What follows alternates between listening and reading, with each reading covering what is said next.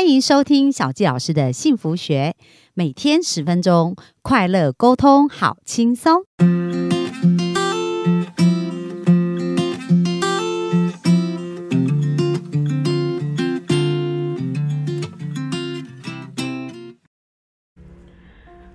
欢迎收听小小的幸福学，很开心今天又在空中跟大家见面喽。那本周呢，我们聊的是《失落的幸福经典》这一本书。那这位作者他虽然在一九二五年就写下这本书，但是对当代的生命有非常巨大的影响。那最近我在阅读这本书啊，我觉得我受到很大的启发，而且印证我生命里面很多的故事。所以呢，今天呢是第五天了，我们来对这本书要做一个总结。啊，今天最后呃，在本之后最后一天呢，我们想要跟大家分享到，其实啊，我们的每一个人的生命都是可以展现完美的自己。然后呢，我们回到我们第一章，就是第一天我们分享的，其实人生就是一场游乐场。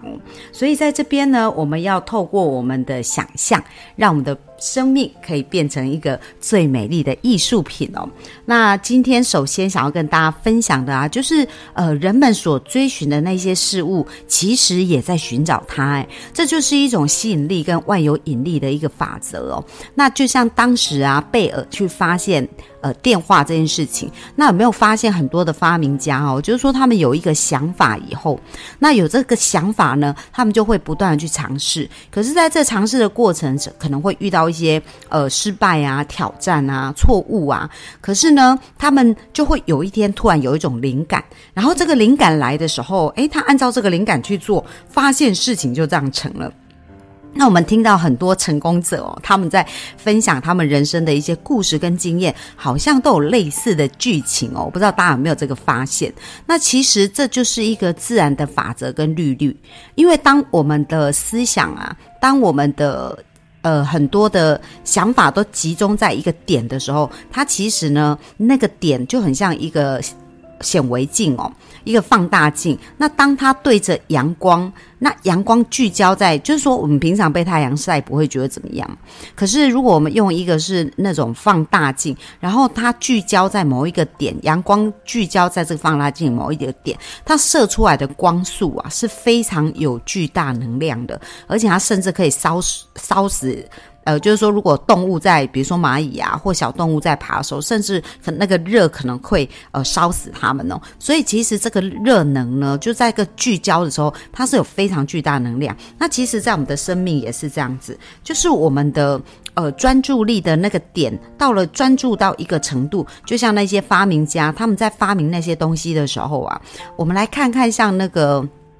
发明飞机的莱特兄弟，他每次看到一只鸟在飞，就觉得，哎，如果人可以飞，那真的很棒。所以有了这个想法，他们就开始去寻找所有的可能，去模仿，然后去制造那个飞机的翅膀，就模仿像那个鸟一样有翅膀，就做了很多的尝试嘛。那最后呢，他们就，哎，好像一刹那通了，就完成了这所有的事情。那在这边呢，就是讲到哦，其实恐惧。是人跟完美之间的一个障碍哦，所以很多时候我们没办法得到我们想要的，通常是因为我们恐惧，然后我们不相信，所以其实思想才是我们最大的障碍。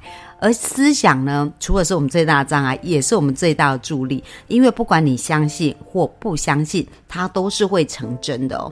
那在这边书中呢，也有讲到有一位呃女士哦，她其实呢在感情上遇到很多的。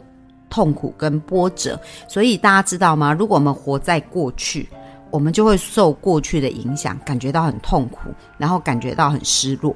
那最近呢，我在做一对一咨询的时候，在做呃 NAC 一对一咨询的时候，我也发现呢，就是人们呢常常感觉到很痛苦，然后很没有能量。为什么？他可能是受小时候他父母呃在抚养他长大的过程当中，对于父母的一些。痛苦就是他们自己身上的一些痛苦感同身受，而这些痛苦延伸到他自己的生命，让他自己有一样的无力感。那也有可能呢，是因为比如说。在跟一些人交往的过程，然后过去付出很多，在情感上很依赖彼此，然后也很努力的付出哦，但是最后没有得到他要的结果，而分开以后呢，就是会觉得很痛苦，觉得自己付出那么多，为什么无法得到想要的？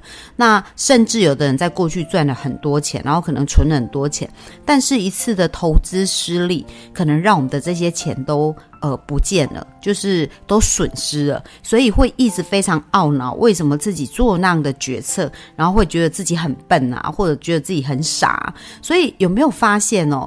当我们是活在过去的时候，我们的情绪呢就会一直受过去的一个影响。那这边书中提到这位女士也是哦，就是她非常想要展开一段新的爱情跟恋情。可是我们来看看哦，如果我们一个人一直处于一种不快乐、很痛苦、很难过的感觉，那请问呢，我们散发出去的磁力是什么样的一种磁力呢？当然就是痛苦啊，不快乐啊。那当我们除非调整，他这边书中讲到，当一切的痛苦都消失之后呢，他这位女士就再次赢得心爱男人的心了，所以的爱了，所以很重要哦，就是。我们生命很多的改变啊，很多人会以为啊，我要遇到一个爱我的男人，我才会快乐。殊不知呢，我们要先成为一个快乐的人，才会遇到一个爱我们的男人。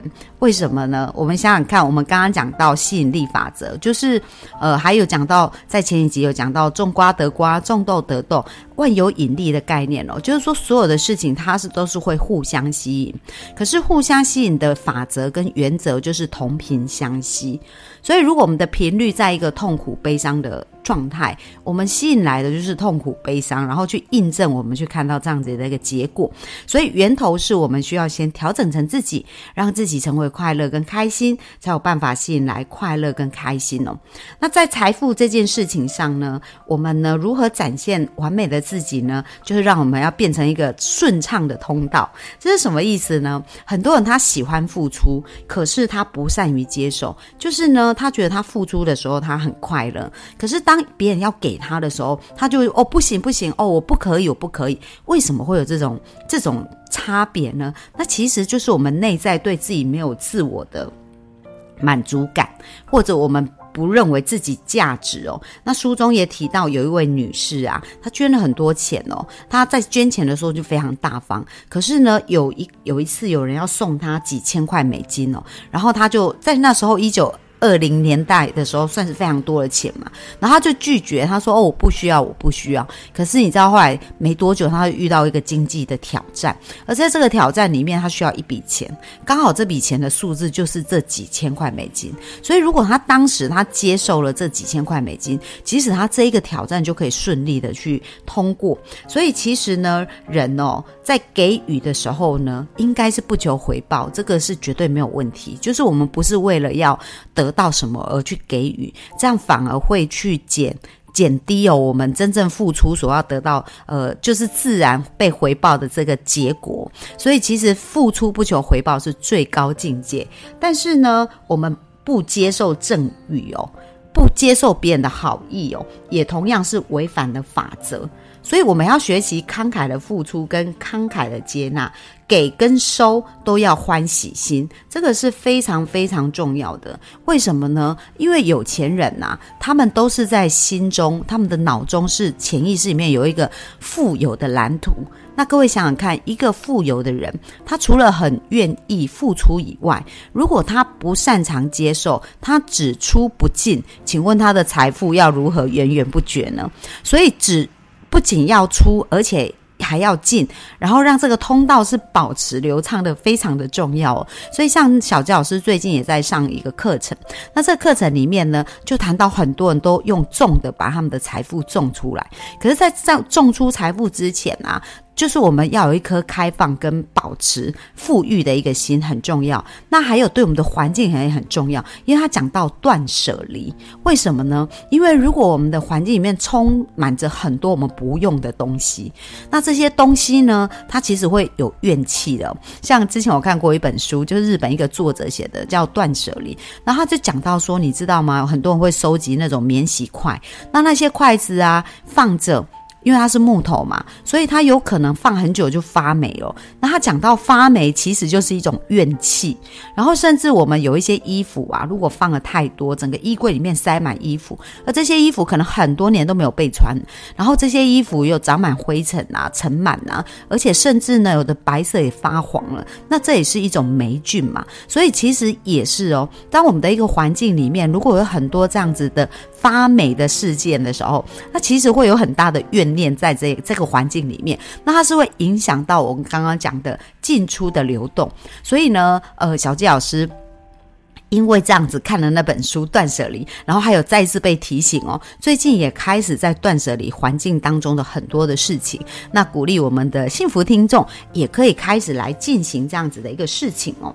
那呃，在这边呢，其实也提到啦，金钱蓝图不同，我们。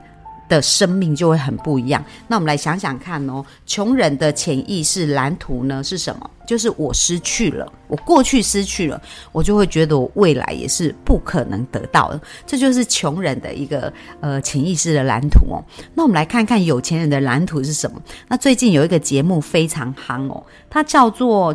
呃，就是富豪谷底求翻身。那这边呢，就是把一些非常有钱的富豪啊，让他们呢离开他们现在的位置，然后到另外一个城市去，就是没有人认识他们的城市。然后他们身上只能带三个东西：第一个就是一百块美金，第二个就是一只手机，第三个就是一台卡车。因为美国很大嘛，所以如果你没有。车子的话也是等于是寸步难行。那他给他一台旧卡车、一个手机跟一百块美金，然后让他在九十天内再度成为百万富翁。那这些接受挑战的富翁都是可能是亿万身价，就是非常有钱的。那其中有一个他有十几家企业，然后他就是有他是亿万富翁，他也是白手起家，然后也很年轻哦，才三十几岁。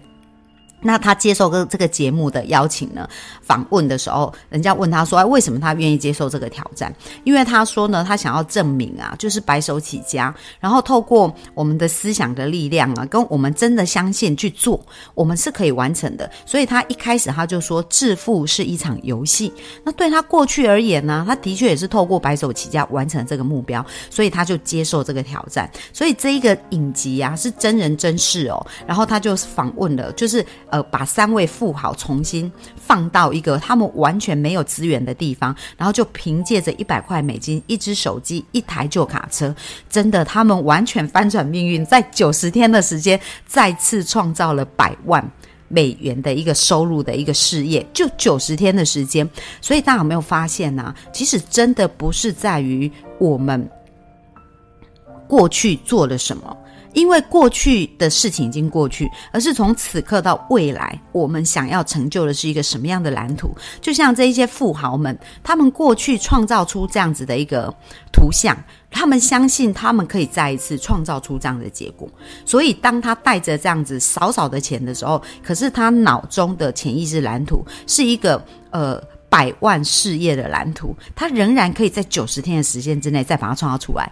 那小纪老师会把相关的连接放在我们今天的分享下面，希望大家呢有机会能够去点连接去看一下这个节目。我相信哦，当你在看的时候，你可以开始重新去塑造你自己未来的财富蓝图。就是我们的生命的确是可以透过这样子呃去创造出来的。然后让我们把这些想象变成一个艺术。其实我们每个人都是我们生命最大的艺术师。那我们想要把我们的生命雕塑成什么？决定权在我们手中。像小佳老师呢，在呃做一对一咨询的时候，经常呃在像这几天呢，我在做一对一咨询的时候，那我就问他们你们要什么？那很很有意思的，我咨询的案例呀，通常他们都是用不要来表述他们要。那记不记得我们讲到潜意识，它的？呃，人生的蓝图非常重要，因为我们的蓝图的能量在哪里啊？我们的呃 GPS 就会往那里走。所以当他一直在说，呃，我不要没有安全感，就是我不要呃，就是工作受限制，因为很多人很想要自由自在的生活嘛。那当我问他说，诶，那你觉得自由自在是什么？他们会很认真想，但是会有一点想不是很出来，可是他们却非常清楚知道知道自己不要什么哦，就是我不要现在上班啊，都限制我的生活，那我也不要现在上班都是领固定薪水啊，然后只能有这些钱可以用，然后我想要去做什么都不能做什么，所以大家有没有发现很有意思？当我们在描述我们不要的事情，我们可以非常快速而且非常流畅的就把它讲出来。为什么？因为我们每天都是在过这些不想要的生活，但是对于我们想要的事情呢，我们想的太少了，就是那个剧情跟画面跟幸福感，我们几乎都没有在想。比如说，我们只是想说，我想要很有钱，然后我想要自由，可是它是没有画面的啊。但是我们现在在体验的不要的生活，画面就非常清晰。那大家觉得哪一个会比较有力量呢？那像小杰老师呢，在从小成长的环境啊，就是其实也蛮多挑战，然后蛮多考验的。可是在这个时候呢，其实我很感谢，呃，我在加入教会以后啊，经文给我很多的力量。我记得在我面对，就是我从二十岁想。二十四岁我想结婚嘛，但是大家知道我到三十九岁才结婚，这个过程我也曾经非常努力，然后经历过很多感情的挫折啊跟失败。那我记得有一次我非常痛苦跟沮丧，因为那时候刚呃有一段感情就结束，然后我就觉得随着年纪越来越大，我真的可以得到我想要的嘛？然后我当时也是非常的迷惘哦。可是我在看经文的时候啊，其实有一段话打到我，在经文里面说，神要赐给你的是眼睛未曾看到，耳朵未曾听。听到的伟大的一个祝福哦，所以当时那一节经文其实给我的好像有一个定心丸一样，让我产生一个非常巨大的呃安心的感觉，让我知道说，哎，未来我可以有一个祝福，是眼睛未曾看到，耳朵未曾听到。那小杰老师要来验证一下哦。其实呢，在经文当中，他还讲到祈求就得到。叩门就为你开门，只要这些事情是正义的祈求啊，神其实都会赐给我们的。这个当我们相信的时候，它其实就会产生巨大的力量。那小吉老师当时呢，这就在我最。呃，就是最痛苦、最沮丧的时候，我感觉这好像是我生命当中非常重要的浮木哦，就是在汪汪洋的大海里面，所以我抓着浮木，我就是全心的相信。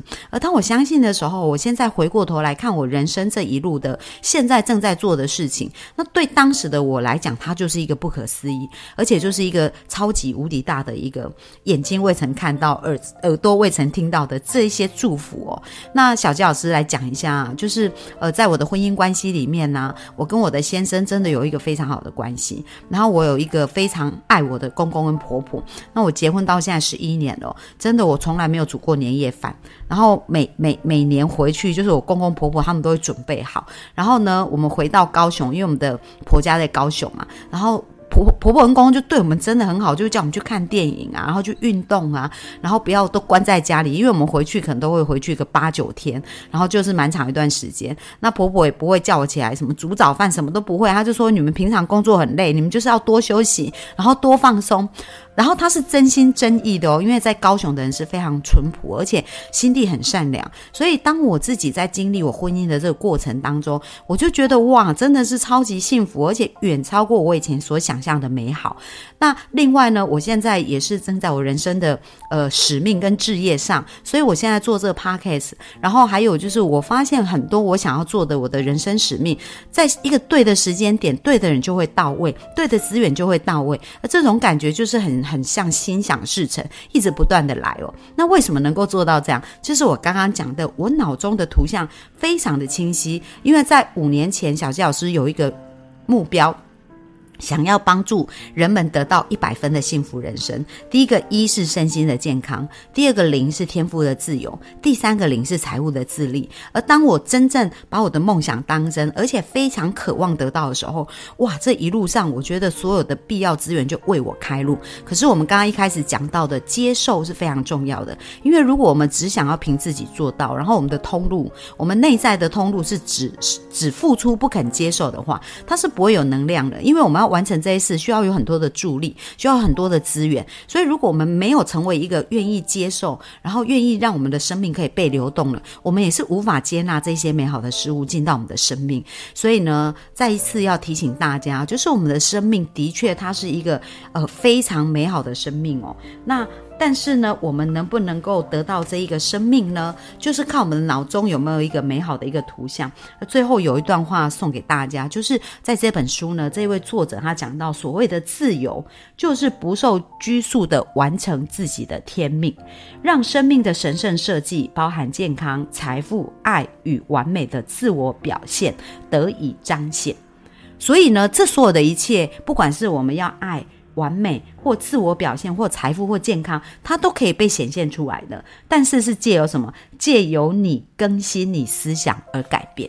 所以从今天开始，我们成为我们自己思想跟生命的设计师，善用我们脑中，专注在我们想要的事情上，去让你的人生从此不一样。那如果呢？你觉得你很想这么做，可是却有一些部分卡住你，那小杰老师有两个方法可以协助到你。第一个就是你可以呃跟小杰老师预约一对一的咨询哦，就是透过一个小。的咨询，小吉老师已经看过太多这样子，呃，生命的奇迹。就呃，像在昨天嘛，我才做完咨询，两场咨询。而在这个咨询过程当中，我看到这些人的表情，他们从一个非常茫然而且很痛苦，然后觉得很失落的表情，到咨询完以后呢，他的眼睛闪闪发光哦，然后生命充满能量。这是小吉老师呃，为什么持续做一对一咨询？因为我非常享受人们改变的这个过程哦。那第二个方式呢，就是小吉老师在。下个礼拜十二月四号也有一个 NAC 一百天的操练班。如果你想要学会啊，如何像魔术师一样去改变人们的潜意识，那小鸡老师的这个分享呢，这个课程呢，就会协助大家成为这样子的魔术师哦。因为在过去这五年，小鸡老师很呃。帮助了很多生命的转变，然后我希望也有更多人可以加入这个行列，让我们成为自己还有别人生命的魔术师。那相关的资讯呢，我们会放在下面的连结。那希望大家今天听完以后呢，认真的去创造出自己想要的生命，然后有一个非常不一样而且非常崭新的生命的开始哦。那这就是本周的分享。那下个礼拜呢，我们要预告一下，下个礼拜的分享也非常的精彩哦。就是呢，我们有一位。呃，工作从工作在几年的时间内啊，做到上市公司的一个 CEO，那他的人生他是怎么翻转、怎么逆转，而且怎么去创造出他的结果的呢？呃，其实很重要，就是要跟自己的关系呢，好好的有一个好的对话，跟自己的关系要搞好哦。所以下个礼拜呢，他也会来跟我们分享他如何让。自己的关系跟自己的对话跟关系变好，而创造出他想要的一个上市 CEO 的一个人生哦。那我们今天的分享就到这边，本周非常开心一起陪伴大家走了这一段时间，那我们就在这边跟大家说一声拜拜。